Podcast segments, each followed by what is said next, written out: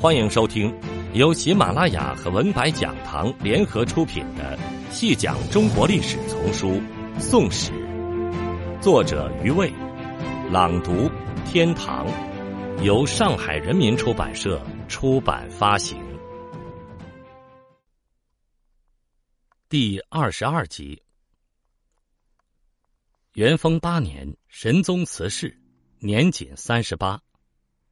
据说元丰四五年的军事失败，令他受到了极大的压力，故焦虑致死。此说应有部分道理。新政劳民二十年，四项用兵：王韶创取西河，张敦开武溪，神奇扰交管，沈括、徐喜、于冲重恶，兴造西市，兵民死伤皆不下二十万。除了张敦等人在两湖开西洞算是较有成效，其他各处都是得不偿失。士族百姓死伤百万，却是如此结果，他怎么向世人证明他所坚持的革新事业之正当性？英年早逝是奋其尽心竭力，竟不获可以超迈祖宗、夸世子孙之伟业，可谓机智而没。故宋史为其终不觉悟。至于司马光说他深悔其然，恐怕是未必有的。神宗末后，其子赵煦继位，年仅十岁。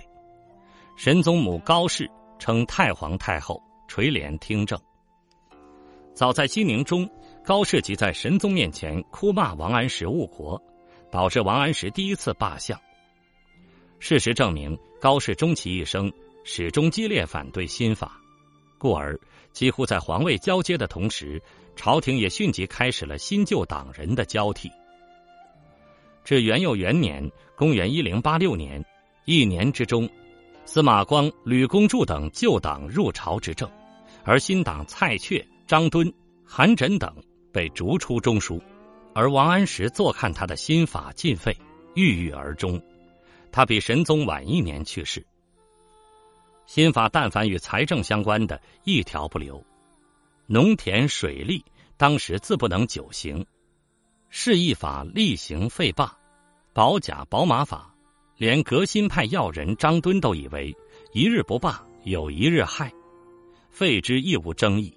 只有青苗免疫两件，得势的旧党人物内部争执分歧，废青苗法前后争议半年。范纯仁认为。青苗法有助国用，可姑且沿用。可见由财政上的用处来判断法令的价值，不是新法派的专利。此说打动了高氏，司马光则无可无不可。不过朝中人士绝大多数持坚决反对的态度。半年之中上书无数，却无法改变高氏的态度。直至苏辙说服司马光，在高氏面前抗声责问。才扭转了局面。免疫法的境遇则相反，多数人认为此法尽管有许多不便，但差役法未必好到哪里去。当时从差役改成免役，行用于十五年，民间已经习惯，即便再改回差役，也需有个渐进的过程，不可仓促。但在司马光的坚持下，立即废除了免疫法。王安石寓居金陵，一直默默的注视着政策的更张。闻之免疫法也被废，终忍不住惊怒，瞠目道：“他们连这个也不肯放过。”旧党以为开边是新政的重罪，故而神宗一朝开边新德之地如何处置，也需要讨论。适逢元佑元年，西夏请求归还旧地，朝中由此展开激辩。仅寥寥数人支持桓帝，但在文彦博、司马光一力主持下，还是归还了部分边地，包括陕西延州北部的细福图寨、米脂寨、沁阳府安江寨及河东的嘉卢寨。前三者是重恶所得之地，在衡山南面；后者是由河东的前沿林州、州府、西向跨越黄河所占，深入西夏之境。有桥头堡的作用。至于较靠近内地的绥德城，宋还希望借以屏障。王韶向西面所辟的西州、兰州等地，得自吐蕃，故而宋拒绝归还。司马光等人还地的理由，一是神宗朝宋夏之争，由宋赵端，其躯在我；二是所得之地很难守御，留之不还，必将耗去大量资源。神宗朝开边不能算是成功，是因所得远不足长期所失。然而死亡数十万人，耗去巨量国帑，形势总算有所改善。一旦弃去。当然不能看作理智的行为。下人欲贺南田得了四寨，立即发兵攻围兰州与绥德。设若当时连这两地都弃去，真正回复到仁宗朝的旧官，那么受威胁的就是延州、庆阳府等重镇。这时宋要耗去的资源自然更多，故弃地之事与免役法之废罢同样，属过当之举。新法新政之废如此彻底，其中明显有义气之争。西宁以后，王安石与司马光政见对立，而促成对立的一个重要因素，却是两人共有的性格：坚持己见，极其刚决，不愿妥协折中。王安石执政，只要有人说某条新法不变，哪怕再有道理，也不肯接纳；司马光当权。只要是新政，哪怕已有成效，也要废除。只有理想主义者才会无视实际利弊，做出某些在常人看来比较荒唐的决定。